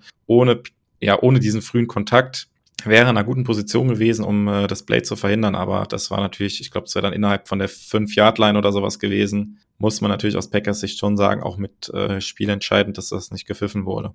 Ja, ja. Also ich sehe das ähnlich wie du, dass da äh, Marcus Valdez Scandling der unterste Teil der Bremer Stadtmusikanten war. Also die waren schon aufeinander gestapelt und das ist ein bisschen glücklich für die Packers gelaufen, aber ich finde insgesamt können die Chiefs nicht sagen, dass sie benachteiligt wurden. Wie gesagt, äh, wir haben das Mahomes Play da erwähnt, da waren auch schon einige Sachen dabei, die, ähm, ja, äh, ich finde dieses Wort ausgleichen ist einfach immer dämlich, aber dieses Ganze ein bisschen äh, nicht einseitig wirken lassen. Ja, genau. Und die, andere Situation, die noch ein bisschen strittig war, äh, die ich auch noch kurz ansprechen wollen würde, war, waren, glaube ich, irgendwie 30 Sekunden zu spielen noch oder sowas und Pass geht nach außen auf MVS, der ähm, ja inbounds quasi getackelt wird oder Forward Progress ist quasi gestoppt und äh, ja, er wird quasi da war es Ballantyne auf jeden Fall gewesen, bin ich mir relativ sicher. Er verhindert quasi, dass MVS äh, weiter nach vorne kommt, verhindert aber auch, dass er zur Sideline kommt, sondern schiebt ihn im Prinzip so ein, zwei Yards nach hinten und MVS geht dann quasi rückwärts aus dem Feld raus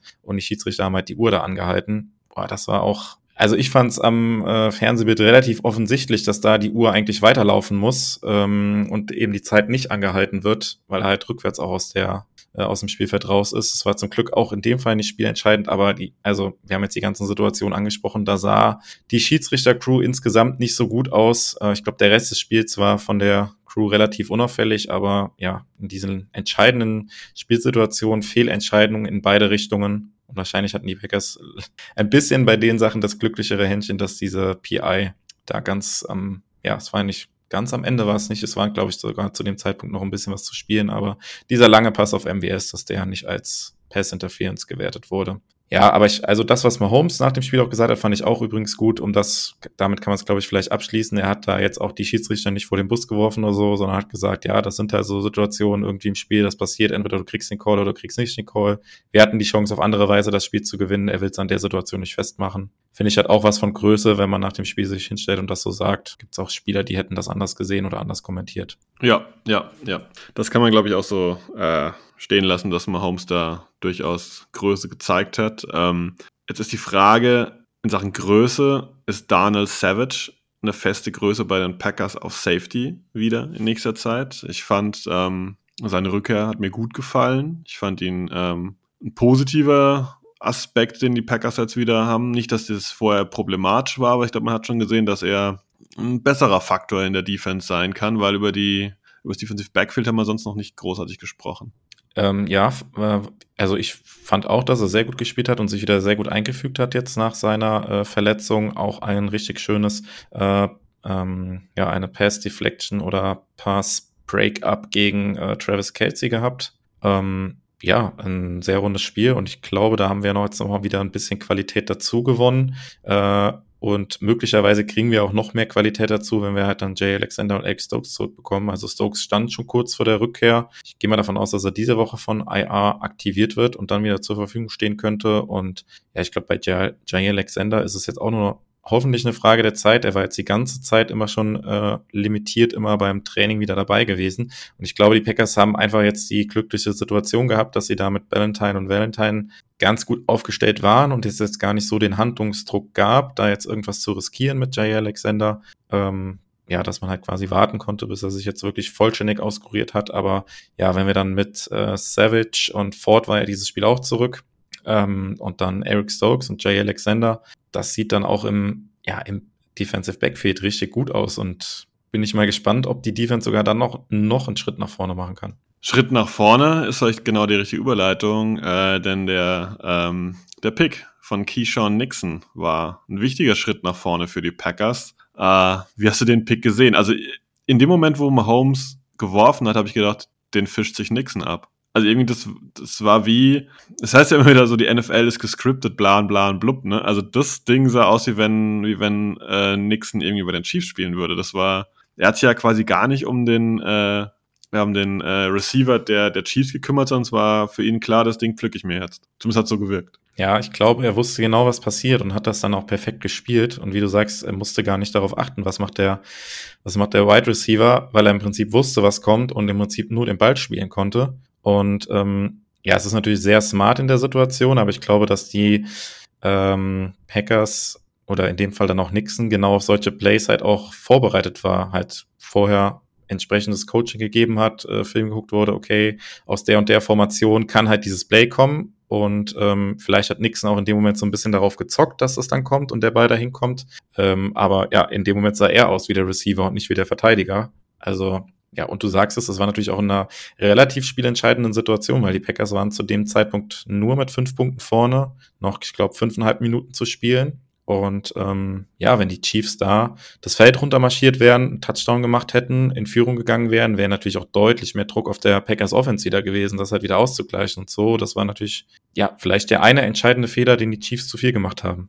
Wenn wir bei Fehler sind, also heute bist du der Überleitungskönig, ähm, war es oder wäre es ein Fehler gewesen von den Packers? Ähm, wie gesagt, im Nachhinein sind wir immer schlauer, äh, dass man beim Spielstand von 21 zu 19 mit 6 Minuten und 3 auf der Uhr äh, haben die Packers ja entschieden, sie gehen aufs Field Goal, was ja in der heutigen NFL mit, komm, wir versuchen es mit Touchdown, wir spielen das äh, vierte Down aus, ähm, eher ungewöhnlich ist, oder was nicht gewöhnlich, aber auf jeden Fall nicht, ähm, wie, man so, wie sagt man so schön, am Puls der Zeit ist. Ähm, war das dennoch vielleicht die richtige Entscheidung? Weil ich habe kurz selbst überlegt, hm, sollten die Packers das Ding jetzt irgendwie hier mutig angehen oder macht der Kick mehr Sinn? Wie hast du das in dem Moment interpretiert? Also es hieß Anders Carlson raus, 40 Yard Field Goal, Try, let's go. Ja, ich äh, müsste jetzt gerade auch nochmal nachgucken, wie weit die Distanz war. Ich weiß nicht, ob du es gerade parat hast. Ähm, äh, das spielt natürlich dann in dem Moment auch so ein bisschen mit rein. Ähm, ich gucke das parallel mal nach. Ähm, ja, aber man kann natürlich schon, du hast es angedeutet, einen äh, Case dafür aufmachen, dass die Packers das hätten ausspielen sollen, weil du weißt natürlich ganz genau, wenn du Patrick Mahomes den Ball gibst, ähm, ja, und ihm quasi äh, die Chance gibst, äh, mit einem Touchdown in Führung zu gehen, dann sagt er da meistens Danke und macht es dann. Und äh, gleiche Situation, was ich eben gesagt hatte, wenn Nixon den nicht gepickt hätte, die Chiefs Touchdown gemacht hätten und die Packers Offense tatsächlich in Rückstand gewesen wäre, dann ist das natürlich auch für dieses junge Team, glaube ich, immer noch eine komplett andere Situation, als wenn du halt mit einer Führung im Rücken spielen kannst und im Prinzip in Anführungszeichen nur diese Führung verteidigen musst. Ähm, ja, es ist eine, eine ganz andere Situation. Hätte es schon machen können, weil Genau, du hast es im Prinzip gesagt, dieses Field Goal ändert im Prinzip an der Situation nicht, nicht viel. Die Chiefs bekommen den Ball, können scoren, müssen aber halt einen Touchdown machen, wobei das halt, ja, für eine Offense mit Patrick Mahomes kein großes Hindernis meistens ist. Und ähm, ja, also man kann es so und so sehen. Ich, äh, im Endeffekt war es die richtige Entscheidung, das Field Goal zu nehmen, weil man später nochmal ein Field Goal gemacht hat und damit dann halt sechs Punkte machen konnte, beide zusammengerechnet. Aber ich sehe den Punkt, den du, den du ansprechen willst, dass man da einen Case machen kann, dass man das hätte auch ausspielen können. Wie siehst du es denn? Ich hätte es auch nicht ausgespielt. Also ich fand die Entscheidung richtig. Ich habe auch kurz überlegt, es war, glaube ich, ein Vierter und 14 jetzt noch gewesen, ähm, wenn ich das richtig interpretiert habe. Ähm, aber der Punkt ist, die Packers haben die drei Punkte genommen und waren damit fünf Punkte vorne, 24-19.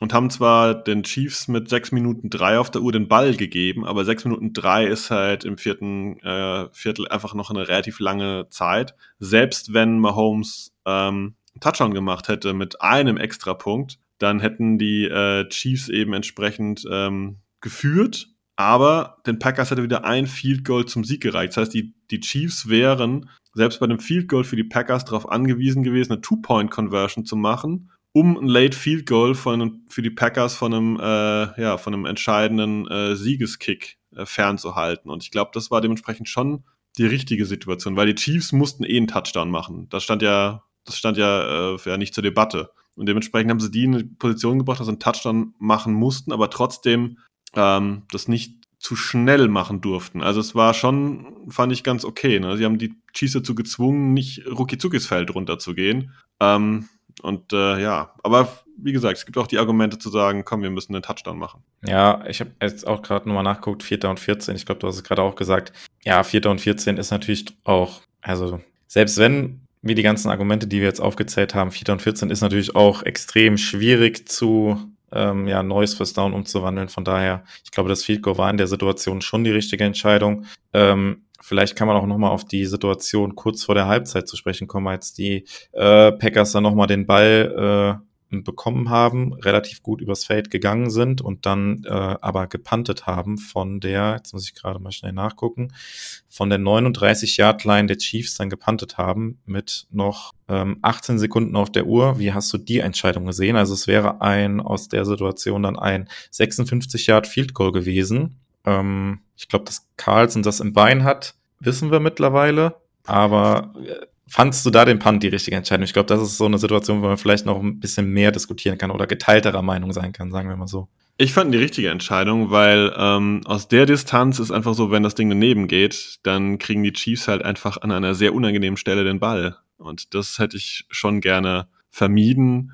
Und ich muss einfach sagen, gut, dass wir es jetzt so ein bisschen einbauen könnten, aber ich wollte sonst mal Richtung Special Team kommen. Äh, Panther Daniel Wellen macht einen spitzen Job. Ne? Der hat das Ding dann ja äh, mit einer riesen Hangtime darunter gezimmert und äh, gefühlt haben die zwei, drei Packers-Spieler drunter ein kleines Frühstück genommen, bis der Ball endlich mal da war und haben dann, glaube ich, an der zwei oder drei dann äh, quasi gestoppt, was dann für die Chiefs klar war, sie nehmen einfach ein Knie und gehen ab in die Pause. Ähm, dementsprechend war das für mich auch eine, ja, die passende Entscheidung. Genau, und dann, ja, haben wir noch eine Situation, wo die Packers dann Field Goal geschossen haben, beziehungsweise wo äh, Carlson dann gute Nerven bewiesen hat. Das war ja dann im Prinzip auch mit spielentscheidend der letzte Drive der Packers, äh, wo bei Dritter und Sechs, da können wir vielleicht auch noch mal kurz drüber diskutieren, die Packers einen Passspielzug gecallt haben. Bei Dritter und Sechs in der Hälfte der Chiefs. An der 20-Yard-Line der Chiefs war es gewesen. Und ähm, ja, man hätte da also Two-Minute-Warning war gerade gewesen, wenn man den Ball gelaufen hätte. Die Chiefs hatten kein Timeout mehr. Selbst wenn man die sechs Yards nicht geholt hätte, wären noch 1,20 auf der Uhr gewesen und man hätte ja wahrscheinlich aus knapp 30 Yards ein Field Goal schießen können. Äh, so hat man versucht, den Ball zu passen. Äh, der Pass hat nicht funktioniert, beziehungsweise es war niemand offen gewesen. Und Jordan Love hat dann, das war die Situation, die ich vorhin auch schon mal angesprochen hat, hat dann den Sack genommen quasi, statt den Ball wegzuwerfen und die Uhr anzuhalten, lieber den Sack genommen, aber die Packers haben dadurch zehn Yards verloren. Carlson hat äh, trotzdem die Nerven behalten und getroffen, aber äh, vielleicht äh, ja, deine Meinung zu der Situation, dass die Packers dabei Dritter und Sechs überhaupt ein Passspiel zu callen, ähm, hatten wir jetzt in, der, in den letzten Wochen auch häufiger der Situation, wenn es ein First Down gewesen wäre, klar, wäre das Spiel entschieden gewesen. Ich finde es okay. Also, das ist so eine Mischung aus, wie weit vertraue ich meinem Kicker und ich glaube, an dem Punkt könnte man sagen, Carlson hat einen guten Tag gehabt. Ne? Also, es, es lief gut bislang. Ähm, wir haben immer wieder erwähnt vor ein paar Wochen und Lafleur hat sich einmal selbst angezählt und gesagt, irgendwie, äh, was war gleich die Chargers am Ende, oder? Wo er dreimal gelaufen ist. Und ja, hat er selbst gesagt, zu konservativ, ja.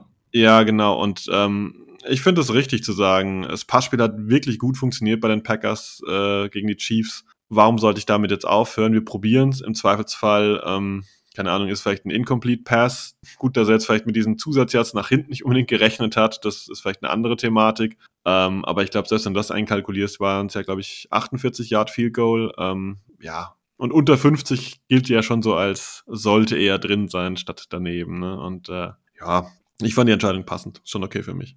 Okay, jetzt haben wir ja noch ein paar Situationen angesprochen, die Matt LaFleur und das Coaching besprechen. Ich weiß nicht, hast du sonst noch was äh, zur Defense zu sagen? Das haben wir jetzt so ein bisschen äh, übergangen, äh, würde ich fast sagen, aber Nee, ich glaube, das haben wir so im Großen und Ganzen ja besprochen, dass sie Passspiel schon gut verteidigt haben. Ähm, Run-Game, ja, war, war unangenehm, aber war halt auch so zu erwarten, dass die Chiefs halt mit diesem ähm, Spielchen mittlerweile halt spielen können, dass sie mit Mahomes und Kelsey, sag ich mal, drohen in Anführungszeichen, aber dann halt so einen energetischen Läufer wie Pacheco haben, der halt einfach furchtbar nervt, indem er da vorne wie so eine Tretmühle immer weitermacht. Ähm, ja, ich fand die Defense-Leistung völlig in Ordnung. Das, äh, wie gesagt, du hast schon erwähnt, 19 Punkte von den Chiefs, alles klar. Nehme ich. Every day of the week. Ja, und was, äh, wie geht's jetzt weiter? Wir stehen 6-6. Ähm, Matt LaFleur ist äh, 16-0 in Spielen im Dezember. Packers haben aktuell einen Playoff-Spot inne. Wie geht's weiter, Sebastian? Ja, mit den Playoffs, ganz klar. Also, wenn wir diese Leistung einigermaßen konservieren können und ähm, danach sieht es aus, Entschuldigung, äh, wenn Aaron Jones wieder zurückkommt und sollte Jair Alexander demnächst wieder zurückkommen, äh, das wird vermeintlich nur besser. Ne? Also ich hoffe nicht, dass es schlechter wird. Dann ist irgendwie was äh, komisch gelaufen, wenn wir nur mit Dylan ein besseres Run-Game haben. Ähm, ja, dann, dann sind wir noch viel, viel vielfältiger offensiv. Ähm, und ich glaube nicht, dass äh, Matt LaFleur dann äh, irgendwie wieder zu zu passiv wird in seinem Coaching. Und ähm, ja, ich, wie du gesagt hast, vielleicht zu Beginn, äh, die Karten liegen jetzt bei den Packers in der Hand und das ist halt eine sehr, sehr gute Situation. Und ähm, wir haben vor ein paar Wochen, das muss ich noch sagen, wir haben vor ein paar Wochen über die Playoffs diskutiert, dass die Packers es schaffen können, aber da war es für mich noch eher so ein Reinstolpern. Und ähm, das hätte ich nicht so gerne gehabt. Wir sind nicht gut drauf, wir stolpern halt irgendwie rein, weil alle anderen irgendwie äh, auch keinen Fuß vor den anderen setzen können und kriegen einen schlechteren Draft-Pick, aber sind in den Playoffs auch keine Gefahr. Im Moment würde ich sagen, hat, glaube ich, keiner Bock, gegen die Offense der Packers zu spielen. Und so gehe ich ganz gerne in die Playoffs und sage, ja, mal gucken, wer da kommt. Ähm, ich glaube, Applaus kriegen, kriegen, kriegt das Los dann nicht. Das heißt, ja, herzlich willkommen, äh, Sie spielen gegen die Packers. Ich glaube, das ist für viele schon sehr unangenehm. Ja, Stand jetzt werden die Packers ja auch immer noch äh, wahrscheinlich in jedem Playoff-Spiel auch so ein bisschen der Underdog. Und das war ja auch so die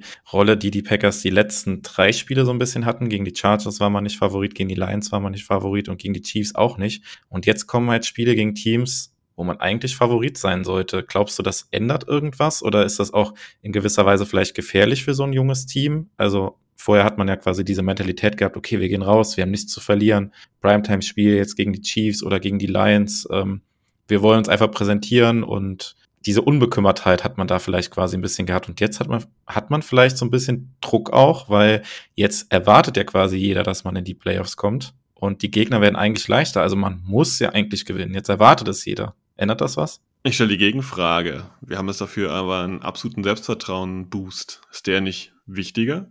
Äh, ich hoffe, dass er wichtiger ist. Ähm, aber ich bin mir trotzdem nicht ganz sicher, wie so, ein, wie so ein junges Team damit umgeht. Und da bin ich auch gespannt. Äh, das ist für mich auch so eine Frage dann vom Coaching halt oder von der Vorbereitung auch, wie Matt LaFleur dieses junge Team auch darauf einstellt oder darauf vorbereitet. Halt auch gegen diese Teams, wo man jetzt Favorit ist, halt mit entsprechend äh, ja, Selbstbewusstsein rauszugehen und ja, diese diesen positiven Trend halt fortzusetzen, diese positiven Momente mitzunehmen. Aber ich habe so eine gewisse Skepsis noch, keine Ahnung, ich, weil wir waren auch, klar, das war doch noch zu einem anderen Zeitpunkt, aber auch gegen die Broncos oder Raiders, das waren einfach zu dem Zeitpunkt auch keine guten Teams und da sahen wir einfach nicht gut aus. Das ist. Da waren wir auch noch kein gutes Team. Und ich glaube, ja, das, das, das ist der Punkt, der sich für mich ändert. Ne? Ähm, die Packers sind im Moment ein defensiv ordentliches Team und offensiv ähm, kann man nicht viel besser machen. Und äh, was mich positiv stimmt, ist, dass wir die Spiele nicht hinten raus gewinnen, indem wir hier ähm, dann äh, wunderbar aufholen oder sonst irgendwas, sondern wir sind ab dem ersten äh, Drive da. Wir, wir liegen quasi regelmäßig vorne oder zumindest auf Augenhöhe und das ist für mich der positive Punkt. Das ist quasi diese gute Offense deckt das ganze Spiel ab. Das finde ich sehr, sehr angenehm und daher bin ich da eher positiver Dinge, wenn ich mir die, die Auftakt-Drives jetzt auch anschaue gegen die Chiefs oder so Ast rein. Ich habe nichts zu meckern. Und ähm, wenn Lafleur und Co. das gut analysieren können, was jetzt gegen die nächsten Gegner ansteht, ähm, ja, habe ich nicht keine Zweifel. Ich verstehe, was du meinst, aber ich bin ein ganz positiver Dinge, dass äh, die Packers das gut hinkriegen. Ja,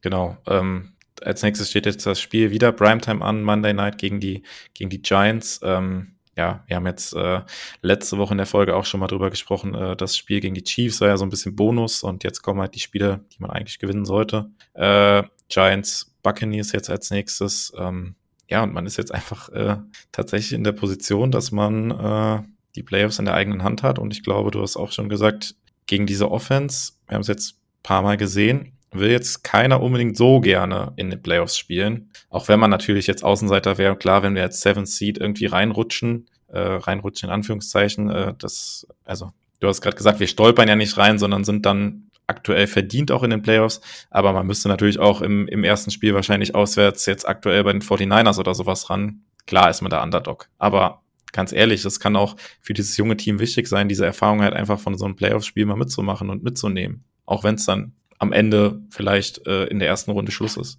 Auch wenn es am Ende dann nur ein 32 zu 17 Sieg in San Francisco ist, meinst du? oh, oh. Was machst das, du, wenn das passiert? Keine Ahnung, weiß ich nicht, aber das, das wäre mein, mein inneres äh, Highlight, wenn wir bei den 49ers gewinnen und äh, erstmal, ja, das finde ich großartig. Ja, aber ich glaube, wir sollten nicht äh, zu weit träumen. Jetzt erstmal die, das klingt dämlich jetzt irgendwie, aber die Pflichtaufgaben gegen die Giants zum Beispiel erfüllen und dann, äh, ja, gegen Vikings, Bears, glaube ich, nochmal. Ähm, ja, genau. Aber wir sind positive Dinge. Ich habe ja noch eine Art Abschlussfrage. Ich glaube, wir sind nämlich so richtig äh, am Ende für dich, Dio.